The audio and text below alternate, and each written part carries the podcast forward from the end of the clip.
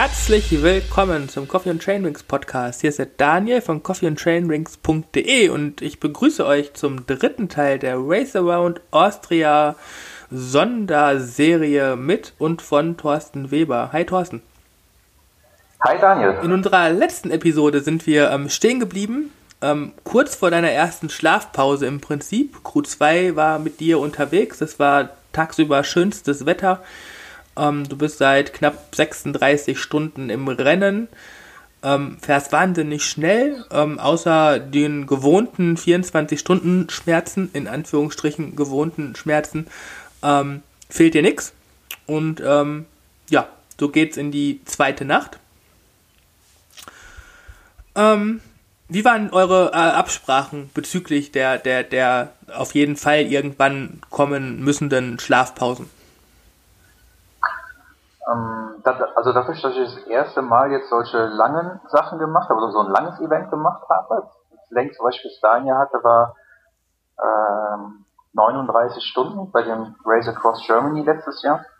Und das heißt, wir, ja und ich muss dazu sagen, also unser Hauptziel ist dieses Race Across America, was wir irgendwann einfach mal versuchen wollen zu bestreiten.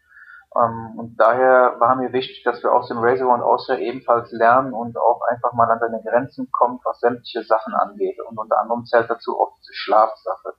Ähm, deswegen habe ich mich vorher mit dem Team zusammen dazu entschieden, dass ich so lange fahre, bis dass ich wirklich denke, ich muss äh, schlafen, weil es einfach nicht mehr geht.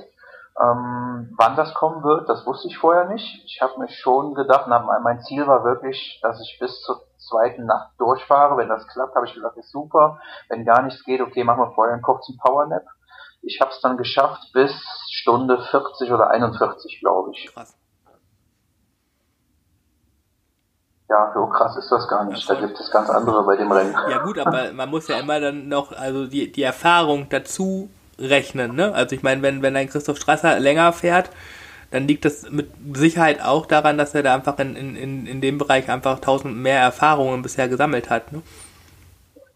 Ja, du musst einfach auch an deine Grenzen kommen, um für dich rauszukriegen, was ist das Beste und auch einfach mal den Mut haben, Sachen auszuprobieren. Ähm, und äh, deswegen, ähm, ja, ja, war eigentlich alles okay. Normalerweise probiert man ja Sachen im Training aus, ne? aber bei ähm, solchen äh, Extremen ähm, gibt es halt einfach keine Trainingssimulation. Ich meine, wie willst du das simulieren, außer vorher mal 40 Stunden Rad zu fahren, aber das ist halt für den Trainingseffekt unbedeutend. Und äh, also im Vergleich zu dem Mehraufwand, den du dann regenerieren müsstest, insofern bleiben einem ja dann nur diese Rennerfahrungen, wo man dann den Raum zum Experimentieren auch nutzen muss, ne? Ja, das stimmt schon. Und ich, äh, kein normaler Mensch fährt mal 40 Stunden im Training. ja, ist, also ich glaube, das macht auch weder physiologisch noch, noch mental einen, einen, einen Sinn. Also außer, dass man hinterher weiß, ja, ich kann 40 Stunden fahren, aber ich glaube, diese Grundüberzeugung hattest du ja erstmal in dir. Sonst wärst du das ja so nicht angegangen.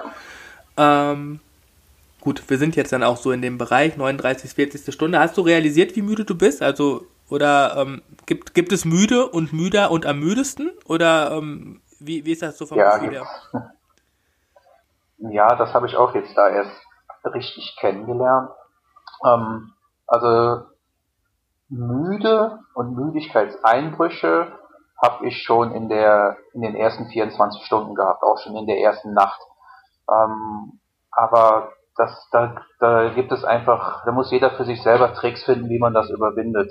Ähm, es, es kommt aber irgendwann einfach der Punkt, wo du es nicht mehr überwinden kannst und wo du es auch, wo du einfach extrem unkonzentriert wirst, wo du, keine Ahnung, auf einmal an der Kreuzung äh, oder wo eine Abbiegung ist, irgendwie geradeaus fährst, obwohl es links abgeht, obwohl sie dir gesagt haben, es geht jetzt gleich links, weil das irgendwie alles nur noch, ich sage es mal einfach, wie, wie du so ein Fernseher eigentlich nur mitbekommst. Ähm, und dir wirklich die Augen zufallen, du es aber kaum merkst, weil du eigentlich denkst, äh, dass du weiter fährst, oder diese sogenannten Sekundenschlafe, die aber dann kaum noch aufzuhalten sind, sei es durch Gespräche oder ähm, durch äh, Ablenkungen, durch Koffein. Ähm, du merkst eben einfach, irgendwann versuchst du mit der Crew zu reden, du sagst dir, pass auf, ich bin total müde, lass mal gucken, dass ihr mich irgendwie ablenkt und äh, die stellen dir irgendwelche Aufgaben, zum Beispiel, wo du darüber nachdenken musst, oder die reden mit dir und auf einmal von den Erzählungen her äh, antworte ich irgendwie gar nicht mehr, ohne dass ich das irgendwie mitkriege. Das, das, das sind dann wirklich so Situationen, wo wir dann gesagt haben, ähm, oder auch die Crew, pass auf, äh, wir suchen jetzt einen Schlafplatz, in den nächsten paar Minuten halten wir an und dann äh, schlafen, ja, wird geschlafen. Okay. Ähm, wie, wie, ist, wie ist so eine Schlafplatzsuche? Also letztendlich können, darf die Crew dich ja in, also gerade war es ja Nacht, ne? Also das heißt, das Regelwerk heißt, die müssen hinter dir bleiben, weil du im Scheinwerfer fahren musst. Erschwert das dann mhm. auch die Schlafplatzsuche? Ja, natürlich. Nicht nur die Schlafplatzsuche, das erschwert alles. Ähm, als Beispiel, ähm, ähm, also ich glaube, sie hätten manchmal nachts lieber gehabt, dass ich öfters anhalte, äh, weil wenn die Crew zum Beispiel pinkeln muss, dann geht das nur, wenn ich auch anhalte. Und ähm, ich habe eigentlich versucht, nicht anzuhalten und deswegen brauchen die schon eine große Blase, sag ich mal. Okay. Ich habe ja immer noch die Vermutung, dass die mich deswegen so mit Getränke vollgepumpt hatten. Irgendwann. damit der vorne endlich mal pinkeln muss. ja, alternativ hätte man ja auch einfach sonst mit dem Fahrrad hinterherfahren können oder so. Das ist vielleicht die Idee fürs nächste Mal.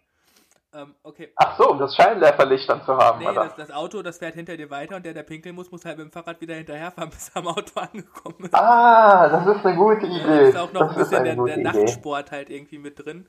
Und, ähm, ja, wir hatten aber auch ein paar in der Betreuercrew, die jetzt vielleicht geniale Betreuer sind, aber nicht so die guten Radfahrer. Ich glaube, ich glaub, die wären jetzt noch da. Lost in Austria, okay. Ja gut, ähm, man merkt. Ich glaube, das war so ungefähr dann auch wahrscheinlich so die, die, die Konversation kurz vor der Schlafpause bei euch äh, zwischen Crew und dir. Ähm, nicht mehr wirklich ernst und irgendwie ähm, sehr humorvoll, aber man merkt, das geht nicht mehr voran. Dann habt ihr ähm, ein Lager aufgebaut. Du hast äh, auf einer Liege, glaube ich, geschlafen mit Schlafsack und so, mit dem Ziel, möglichst viel Wärme und Körper aufwärmen und ähm, wenig Energie verlieren quasi. Ja, genau. Also ich kann mich noch daran erinnern, dass ich ziemliche Angst hatte, als es in die erste Schlafpause ging, weil ich mich wirklich über, sage ich erst einfach mal einen Zeitraum von einer Stunde so müde und kaputt war und mich auch im Nachhinein gesehen schon zu lange mit dieser Müdigkeit gequält hatte, dass ich wirklich Panik hatte, ähm, dass da ein Schlafen von, ich glaube, wir hatten geplant gehabt 90 Minuten oder eine Stunde 20 oder irgendwie sowas. Ähm, und äh, hatte, konnte mir in dem Moment nicht vorstellen, dass das nach einer guten Stunde wieder klappen sollte. Und weiß noch, dass ich da ziemlich Schiss hatte und auch noch mit meinen Betreuern da gesprochen habe und echt gesagt habe, pass mal auf, ich glaube, das, das gibt nichts mit nur 90 Minuten, das geht nicht. Und ähm, die waren da relativ zuversichtlich und sagten, schlaf erstmal, wir machen das schon. Dadurch, dass es eben geregnet hat und nass war, musste man mich komplett ausziehen, weil wir nicht wollten, dass ich in den nassen Klamotten im Schlafsack liege. Das war so ein bisschen doof, weil das eigentlich die machen mussten, ne, weil ich schon halb am Schlafen war. Und ja, wo ich gelegen habe, habe ich gar nicht mehr mitgekriegt. Das habe ich erst nach den Videoaufnahmen gesehen, dass das irgendwo in so einem Wald war, äh, Waldrand, auf so einer Liege, aber ich weiß gar nicht, wo es direkt an der Straße war, keine Ahnung. Das kriegst du eigentlich gar nicht mehr richtig mit, wenn ich ehrlich bin. Ja, das kann ich mir vorstellen.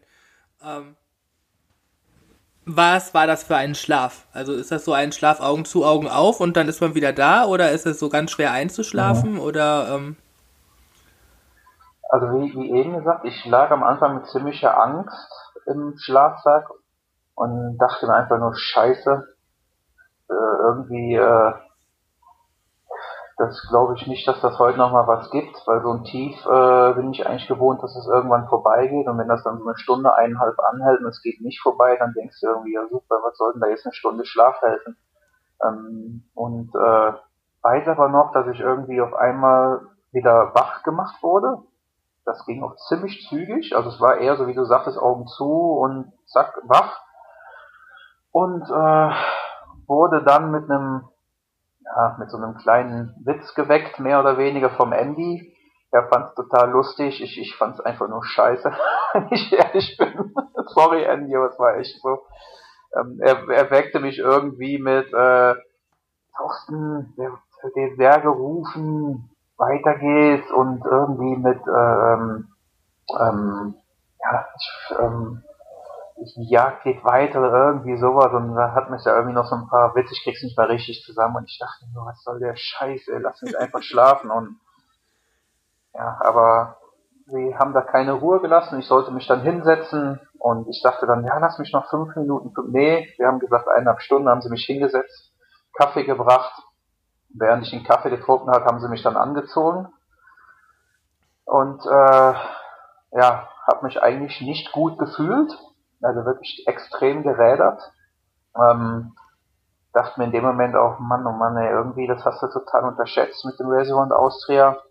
Ähm, ich glaube, irgendwie fünf Minuten später saß ich dann auf dem Rad und fuhr los und war total erstaunt, wie gut das wieder lief. Das weiß ich noch. Also ich habe getreten und guckte mir auf so die Wattzahl und dachte, nee, das kann doch nicht sein, dass du jetzt wieder äh, dich so gut fühlst und, und dass du wieder so treten kannst wie am ersten Tag. Das war ein unglaubliches Gefühl für mich. Das weiß ich noch, dass ich extremst positiv überrascht war und habe dann auch zweimal, wird mir nach erzählt, noch nachgefragt, ob das wirklich nur 90 Minuten mhm. waren, weil ich konnte mir einfach nicht vorstellen, dass ich nach 90 Minuten wieder so ausgeruht bin, aber es ist wirklich so. Das ist krass, ne, weil, also ich kenne das halt nur von so Tourenpausen oder das kennen wahrscheinlich auch die meisten Zuhörer, ne, man, man macht halt irgendwo einen Kaffeestopp und soll danach wieder aufs Rad und dann fühlen sich die Beine ja schon echt eklig in der Regel an, weil man ja auch irgendwie wieder komplett mhm. abgekühlt ist und so. Ähm, vielleicht war dadurch, dass du halt die ganze Zeit gut Wärme hattest, nochmal so ein, ein Vorteil davon, weiß ich nicht. Aber ich fand das auch sehr überraschend. Nee, der, der, haben wir auch erst so, so wahrgenommen, so krass, wie du dich halt so mit den 90 Minuten arrangieren konntest und dann echt auch so auf den Videos wieder richtig Power auch ausgestrahlt hast. Ne? Aber der große Unterschied ist, wenn du auf einer Tour eine Pause machst, dann machst du die Pause und fühlst dich eigentlich noch gut. Ähm, das heißt, du hast dann so den Vergleich, vorher, nachher, ist dann nachher eben im ersten Moment ein bisschen schlechter wie vorher. Aber bei mir war es ja wirklich so, dass die Pause gemacht wurde, wo es mir ja, mh, hm, richtig, richtig scheiße ging. Ja. Und wenn es danach auch nur halb scheiße geht, ist es erstmal wieder, ja, oh, ja, geil. Ja, ja das stimmt. Ähm, ja, insofern habt ihr da alles komplett richtig gemacht und ähm, das war dann auch die einzige Schlafpause für, für die ähm, zweite Nacht. Ja, und es hat mir extrem viel Hoffnung gemacht für das ganze Rennen, dass ich echt sagte, pass mal auf, wenn jetzt wieder so ein richtiges Tief kommt und Müdigkeit und gar nichts mehr geht, ja cool, dann schlafe ich wieder eine Stunde oder was und dann geht das wieder so gut. Das mhm. war so, hat leider im Nachhinein nicht immer alles so geklappt. Ja, aber ich glaube, dass das, in dem Moment war es ja, so. Das macht halt Hoffnung, ne? Wenn es jetzt bei der ersten Schlafpause schon scheiße gewesen wäre, dann hätte dir das eventuell so den, den, die letzte Hoffnung auch rauben können. Insofern war das ja erstmal so von, von dem Gefühl her. Ja schon cool, weil meistens bleibt ja auch so dieses erste Gefühl immer am, am längsten dann bei einem. Ne? Ja. Ähm, dann war, glaube ich, so zum Beginn des dritten Tages ging es dann in, oder bauten sich die, die Alpen vor euch auf. Ne? Ist ja nicht so, als ob man dann, zack, man ist in den Alpen, sondern man nimmt das Panorama ja schon hunderte Kilometer vorher wahr, weil man halt die Berge sehen muss und kann und will. Ähm, mit der Schlafpause stelle ich mir vor, dass das dann schon eher wieder so ein, so jetzt erst recht und jetzt will ich die Alpen hat, so von der Motivation her, als dass das irgendwie eine Einschüchterung dargestellt hat. Äh, ja, also ich habe mich tierisch auf die Alpen gefreut. Ich muss auch dazu sagen, ich war ja noch nie Richtig, in den Alpen. Genau, das hätte ich jetzt auch noch erwähnt, aber genau. Ja. Das heißt, ich habe auch noch nie in Anführungsstrichen so hohe Berge gesehen. Und natürlich, das war schon cool. Du hast die im Hintergrund gesehen, kam es immer näher und äh, das war generell die Landschaft von dem ganzen Rennen ist einfach atemberaubend. Also ich kann wirklich jedem nur empfehlen, auch wenn er das Rennen da nicht fahren möchte, äh, wobei es ja auch kürzere Abschnitte von dem Rennen gibt, äh, aber einfach mal da in Urlaub hinfahren oder ins Trainingslager, das ist also absolut genial. War ich echt beeindruckt. Ja. Es gab gar nicht viel Vorgeplänkel, ne? Der Großglockner war ziemlich am Anfang. Es gab einen Pass vor dem Großglockner. Das war der, ähm, wollte ich mal gerade gucken, was das war. Ähm, muss man gerade überlegen. Das war das Lesachtal, genau. Ähm, das, äh, der war auch gar nicht mal so einfach. Ähm, der war aber trotzdem richtig schöner Pass. Also hat echt Spaß gemacht, den hochzufahren, super Aussichten. Ähm, aber ich kam den Berg sehr, sehr gut hoch. Mich hat das sowieso gewundert, äh, dass ich die Berge, ähm, das hatte ich auch schon bei dem Race Across Germany, dass ich erstaunt war, wie gut es mir in den Bergen immer ging. Und ähm, ja, mein, mein größtes Problem war in der Zeit eigentlich mein Knie, was immer immer schlimmer wurde. Was am Anfang vom Großglockner noch relativ okay war, ne? Es war, glaube ich, schon so eine zähe Sache, ähm, weil der Großglockner, glaube ich, auch knapp 30 Kilometer bergauf geht und du ja schon zu dem Zeitpunkt äh, über 50 Stunden im Sattel warst. Ähm, und dann haben wir das so verfolgt, die, die Crew sagt, boah, Thorsten ist fast drauf, wir fahren jetzt vor zum Gipfel. Und im Prinzip eine Erfolgsmeldung und kurz danach, äh, wir vermissen Thorsten. Und da gibt es ja, diesen, genau. ich habe jetzt einfach mal der ewig dauernde letzte Kilometer quasi, der da ähm, ja, im ja. Weg stand, nach der Unterführung im Prinzip das letzte Stück, ne? Also der Großglockner selber, der lief eigentlich gut. Hat auch Spaß gemacht, da hochzufahren. War sehr, sehr windig, also richtiger Sturm da hoch. Das war ein bisschen, bisschen heftig.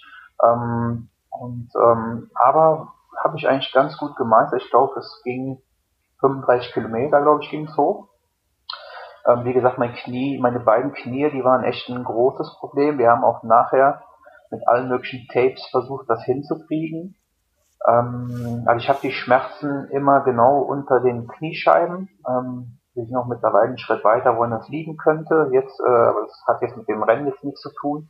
Ich habe eben dann festgestellt, dass wenn ich die Kniescheibe nach hinten drücke mit der Hand beim Treten, dass die Schmerzen weniger werden. Das heißt, wir haben dann Tapes angefertigt, die bewusst die Kniescheibe nach hinten drücken. Ähm, damit bin ich auch dann den Großglockner hochgefahren und deswegen ging das einigermaßen. Also ich sag mal, es waren aushaltbare Schmerzen.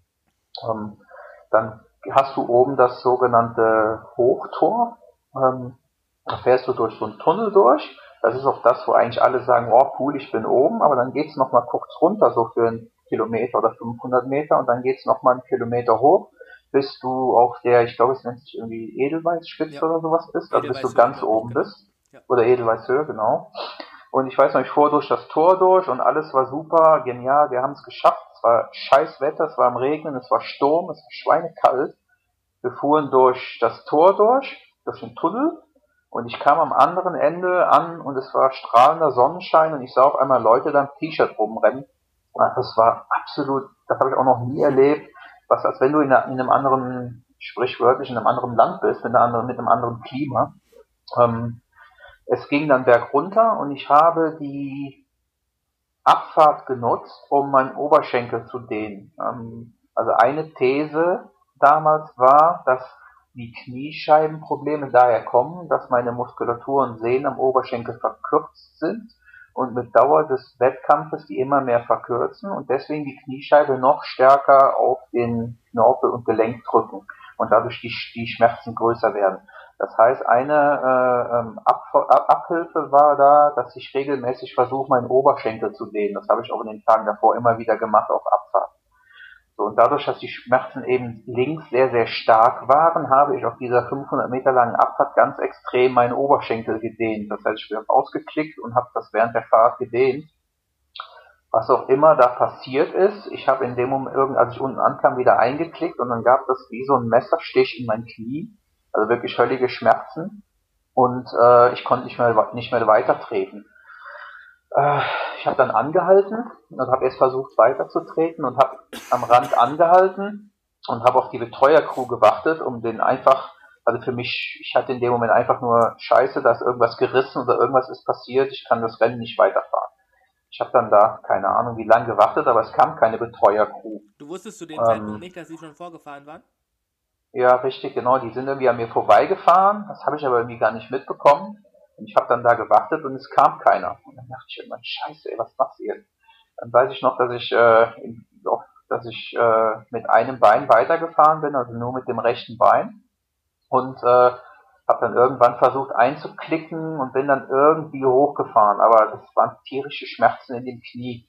Also ich bin mehr oder weniger mit einem Bein dann den letzten Kilometer hochgefahren als ich dann oben ankam, sah ich, dass die da oben standen.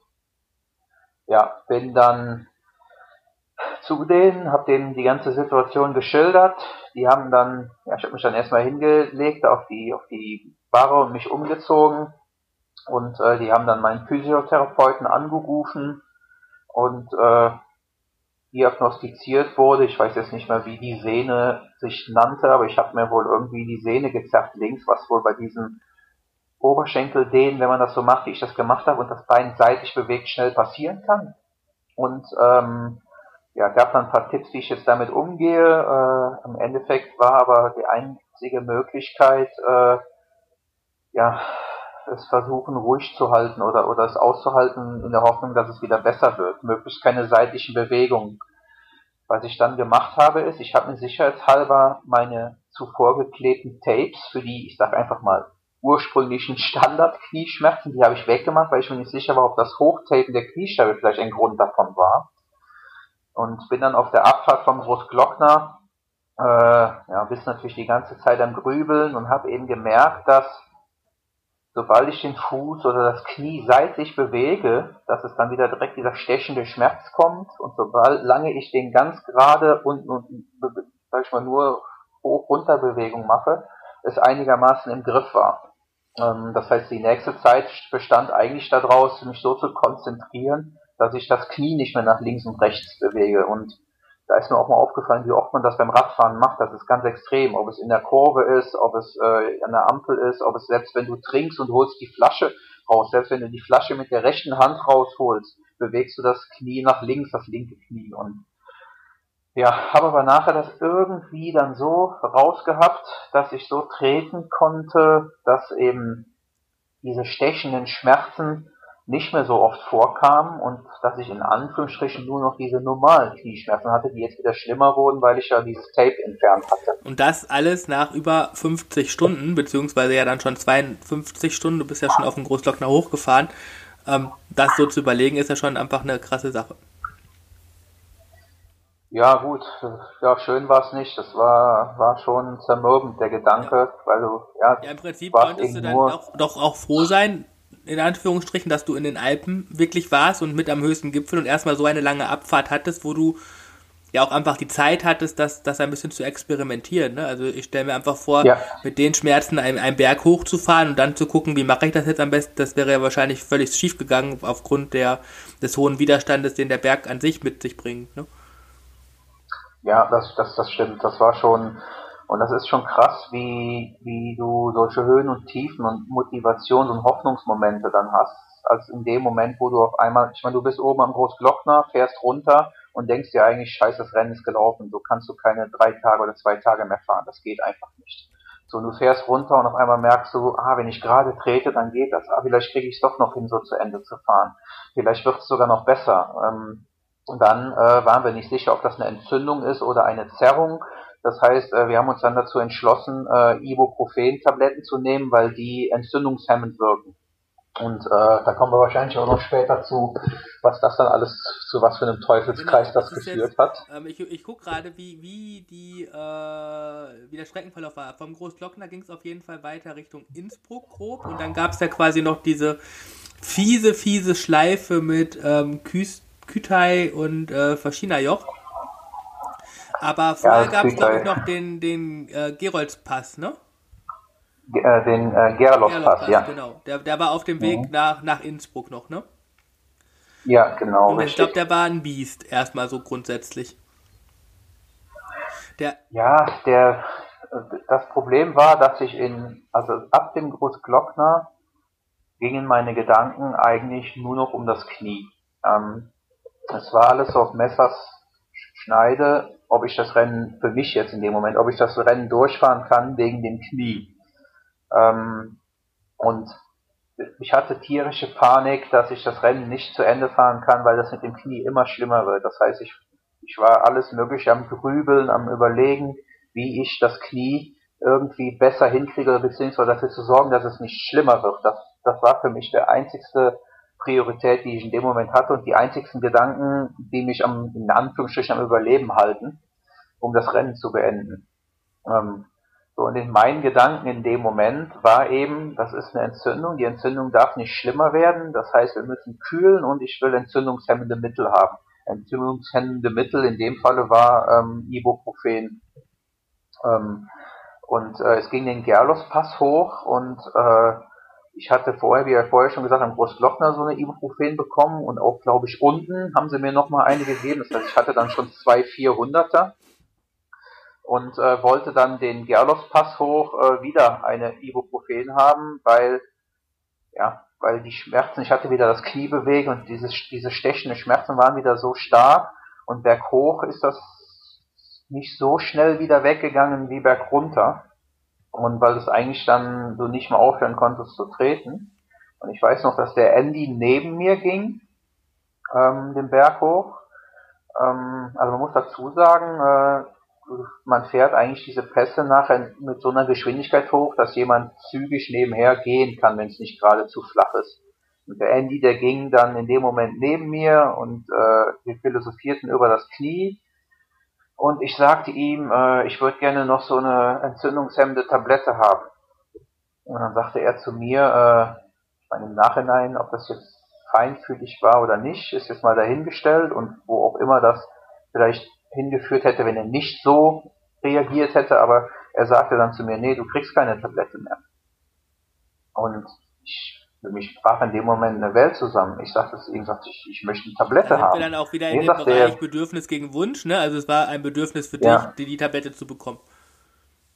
Ja, es war ein Wunsch für mich. Ein Bedürfnis äh, äh war es in Wirklichkeit nicht. Okay, okay, okay. Ähm, Aber für dich war es ja. trotzdem erstmal ein Bedürfnis, deswegen warst du aufgrund der Reaktion so, ähm, ja, nicht enttäuscht, aber so, so. Ja, richtig. Mit, hast mit Unverständnis reagiert im Prinzip.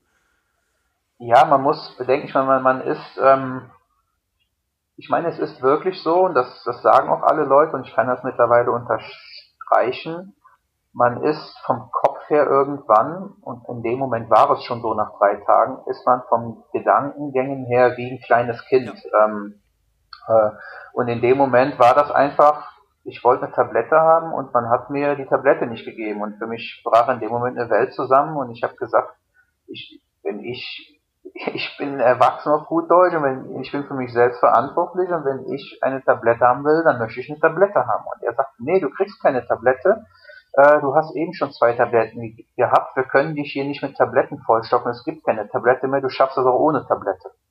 Und äh, ich war im ersten Moment so sauer darüber und im zweiten war brach für mich, was das war so dieses, ich habe auch nachher sehr, sehr viel darüber nachgedacht und ich, ich vergleiche das jetzt einfach, obwohl ich die Erfahrung selber nie gemacht habe, dass du wirklich irgendwie drogenabhängig bist und ein Drogenabhängiger, der hat eigentlich den ganzen Tag nur Überlegungen und das Ziel, wie kommt er an seinen nächsten Schuss und wie kriegt er das Geld für seinen nächsten Schuss zusammen und so ein bisschen kam ich mir in dem Moment auch vor. Mein einziges Ziel war, ich muss diese scheiß Tablette haben, weil ohne die scheiß Tablette kriege ich meine Entzündung nicht aufgehalten. Und wenn ich die nicht aufgehalten werde, komme ich nicht ins Ziel. Das war ganz grob gesagt die ganz die, die einzigsten Gedankengänge, die ich mhm. hatte.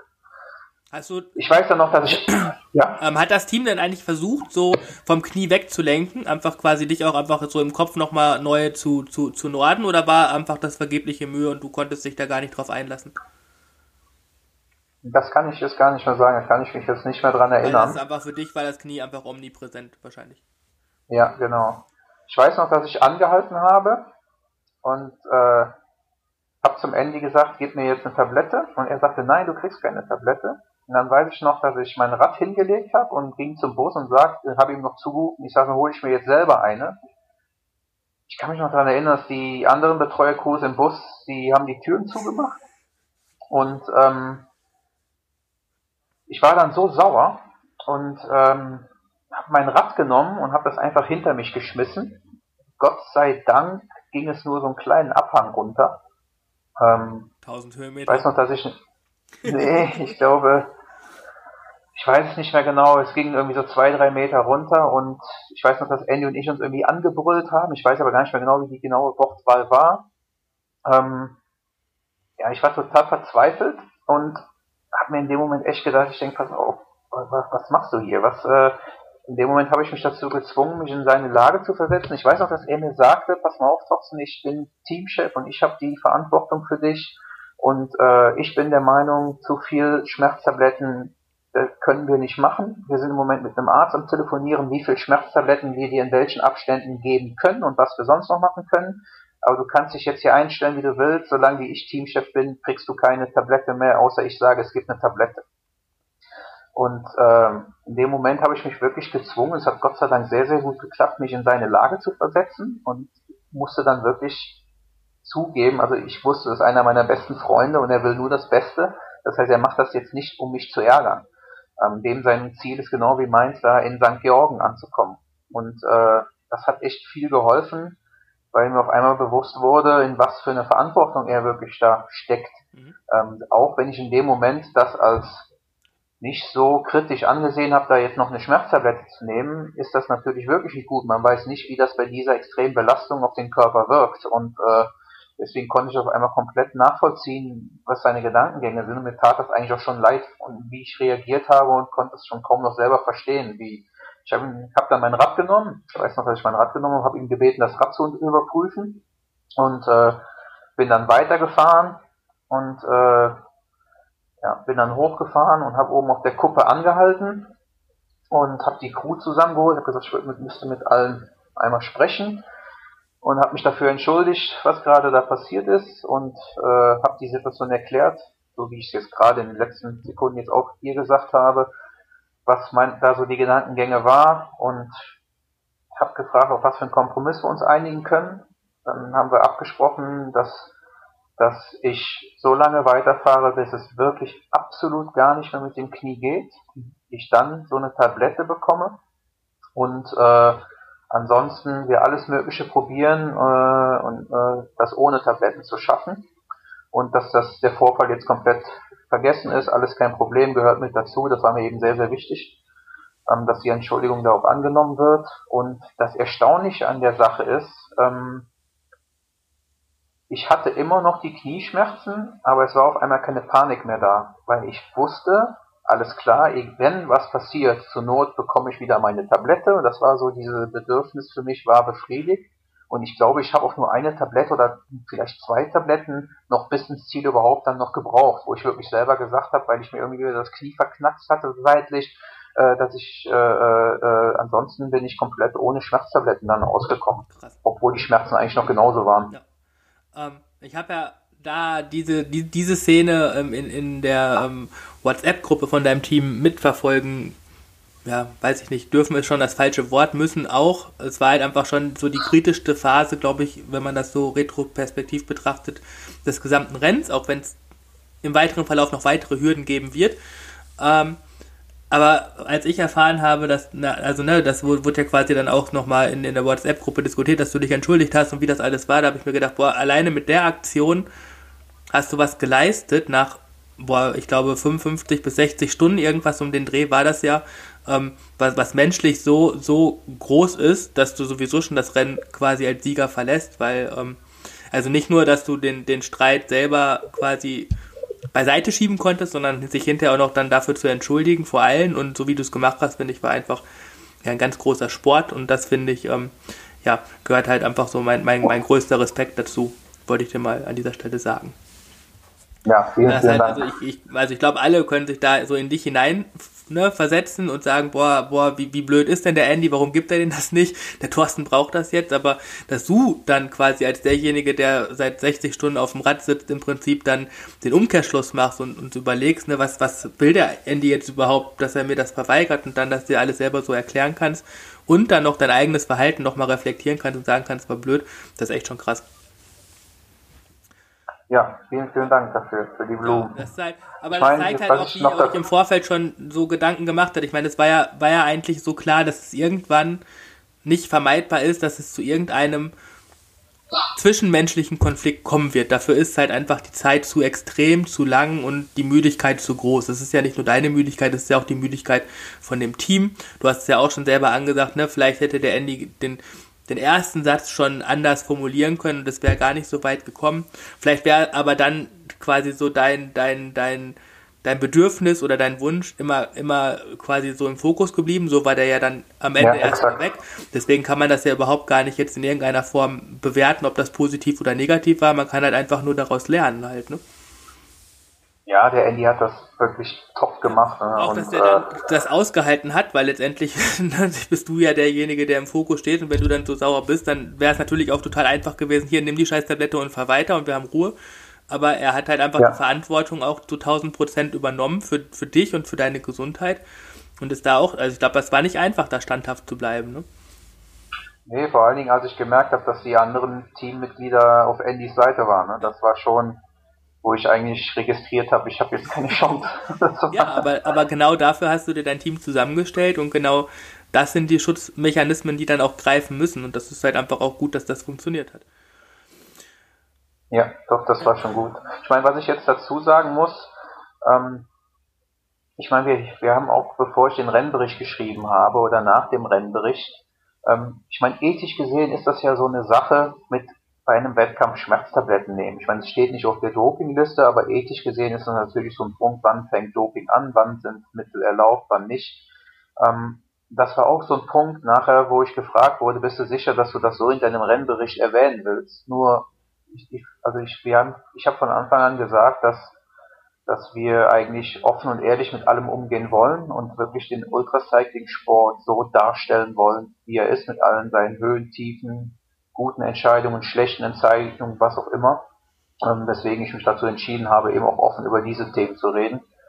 Und ähm, ja, deswegen also zu dem Punkt, weil ich auch nachher einige Anschriften bekommen habe mit Schmerztabletten, das wäre ja Doping und äh, das ähm, ja. Also ethisch gesehen ist das schon grenzwertig, das muss ich schon zugeben, aber ähm, ja, es sind eben einfach Mittel, die erlaubt sind, die dann auch jeder für sich selber entscheiden muss. Entsprechend so und ihr habt das, finde genau. ich, ähm, unabhängig davon, dass du ein Bedürfnis nach mehr hattest, so, ähm, ja, in, in dem geringsten Ausmaß gehalten, wie es denn für dich notwendig war und insofern finde ich das auch absolut legitim, weil ähm, also es ist halt einfach kein Missbrauch und ethisch, ja, es ist halt, aber letztendlich glaube ich, so äh, konnten sich alle davon überzeugen, wie krass deine Schmerzen waren und die sind halt nicht erfunden gewesen, um dir einen Leistungsvorteil zu verschaffen, dadurch, dass du dir dann drei ähm, Tabletten einwerfen kannst, sondern die Tabletten dienten halt wirklich nur der Maßnahme, dass du weiterfahren konntest, ne? weil es ist jetzt auch nicht so, dass du danach einen unwahrscheinlichen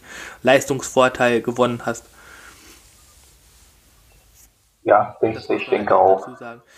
Ähm, ich würde ganz gerne noch mal oben am, am, am Geroldspass einsetzen zum Abschluss dieser Episode, ähm, um so ein bisschen anzuteasern. Unsere vierte Episode, die, die Zielfahrt im Prinzip mit ähm, ja, der, der krassen Fahrt zum, zum Küter hinauf, die glaube ich auch emotional im Nachhinein auch noch mal sehr interessant ist und aber auch dann ja so diese letzten Kilometer, die unwahrscheinlich schwer wurden, wo viele überhaupt gar nicht sich so ähm, ja, vorstellen konnten, wie schwer sowas ist. Und die Halluzinationen werden natürlich auch in der nächsten Episode ein Thema sein. Aber ja. oben am Geroldspass hattest du, glaube ich, noch keine. Ihr hattet eine ganz emotionale Versöhnung. Und war das nochmal so eine ähm, auch äh, ja, Befreiung für, für den Schlussspurt, so eine, so eine extra Motivation, so jetzt erst recht? Oder ähm, schon, das hat nochmal beflügelt, das alles irgendwie positiv zu ähm, beenden und quasi auch wieder so diese Harmonie im, im Team herzustellen, die, glaube ich, auch einfach einen extrem großen Einfluss auf deine Fahrweise hat. Ähm, ja, na, natürlich fasst man dann wieder Mut und, und hat ein gutes Gefühl, wenn man sich dann in Anführungsstrichen versöhnt hat.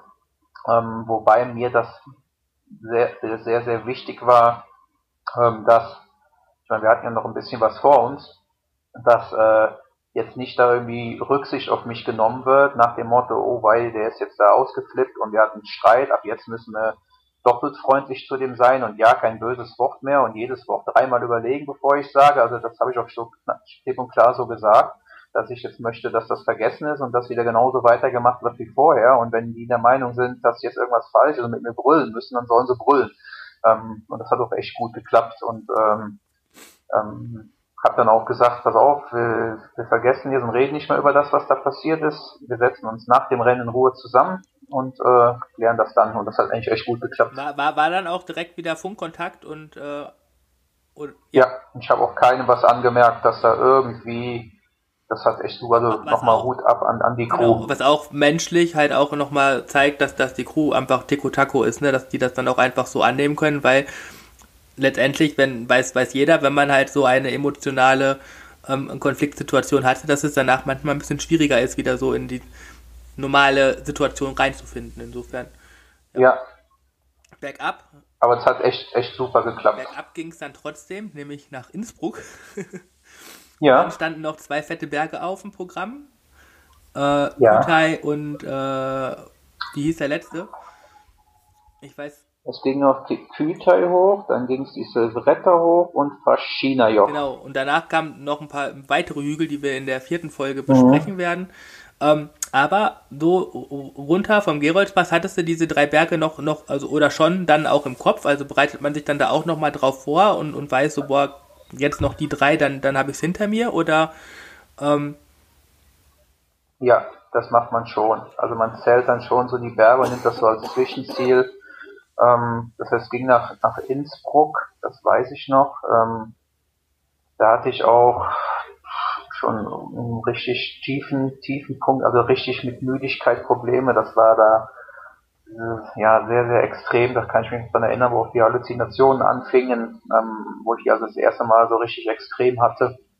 Ähm, und ähm, ursprünglich war geplant gewesen, entweder in Innsbruck oder hinter Innsbruck auf die nächste Crew zu wechseln. Und ich kann mich noch daran erinnern, dass ich mit meiner Mentaltrainerin telefoniert habe. Ähm, das habe ich aber auch nur nachher erzählt bekommen. Ähm, und äh, war ihr, glaube ich, auch von dem Kniesachen am Erzählen. Da müssten wir sie dann mal fragen, wenn, wenn wir wollen ja eine Folge mit ihr zusammen noch machen, dann müssten wir mal fragen, was da genau der Inhalt des Telefongesprächs war.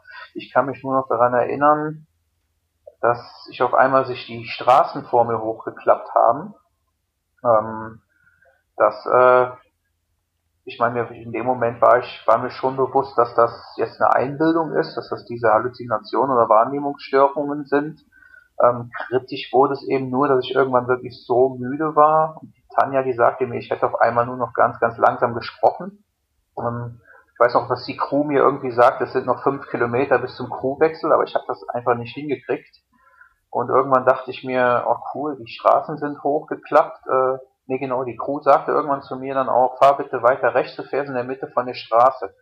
Und ich sagte, ja, aber in der Mitte, wenn ich rechts fahre, komme ich mit der Kurbel an den Asphalt. Und ich dachte, wie mit der Kurbel an den Asphalt? Okay. Ja, sagte ich, die, die Straßen, die klappen sich hoch. Und das ist auch echt cool, wie die Crew dann da reagiert hat. Die, die sagte dann auch nicht irgendwie, ach Quatsch, die sagte dann, okay, pass mal auf, probier trotzdem mal. Fahr mal ganz langsam, mal gucken, ob es klappt. Und, und irgendwie hat es dann auch funktioniert. Ich fuhr dann irgendwie Echt? wohl wieder weiter rechts. Ja, richtig. Und ähm, irgendwann ertappte mich ich mich aber dabei, dass ich äh, mir dachte, oh cool, ich bin jetzt so müde, mach einfach die Augen zu, weil umfallen kannst ja nicht, weil wenn du nach rechts oder nach links kippt, ist ja die Straße da, da kannst du dich dran anlehnen. Und äh, ja, ich weiß dann irgendwie noch, dass ich die haben mich dann irgendwie angehalten. Die Tanja sagte mir nachher auch nur noch, ich hätte irgendwie ganz langsam gesprochen und, und der hätte auf einmal wohl nicht mehr gesagt oder hat nur noch gesagt, ich schlafe jetzt oder irgendwie sowas. dann kann ich mich noch daran erinnern, dass ich in der Liege wieder aufgewacht bin. Ich glaube nach 45 Minuten ungefähr oder nach, ja genau, ich glaube, die wollten mich eine Stunde liegen lassen. Ich bin komischerweise nach 45 Minuten wieder aufgewacht. Und ja, dann ging es erstaunlicherweise wirklich wieder relativ gut. Und dann ging es Richtung Innsbruck zum Crewwechsel. Ah, also habt ihr die Schlafpause noch vor dem Crewwechsel gemacht? Dann? Ähm, ja. ja. genau, weil ich nicht mehr bis zur Crew ja. gekommen bin. Ja, und da setzen wir dann in der nächsten Folge ein. Ähm, dann kommt nämlich die Stunde von Helmut, ähm, wie er dich oder wie du ihm das Spielteil hochschiebst. Danke, Thorsten. Ja, gerne. Dann bis zur nächsten Folge. Tschüss. Ja.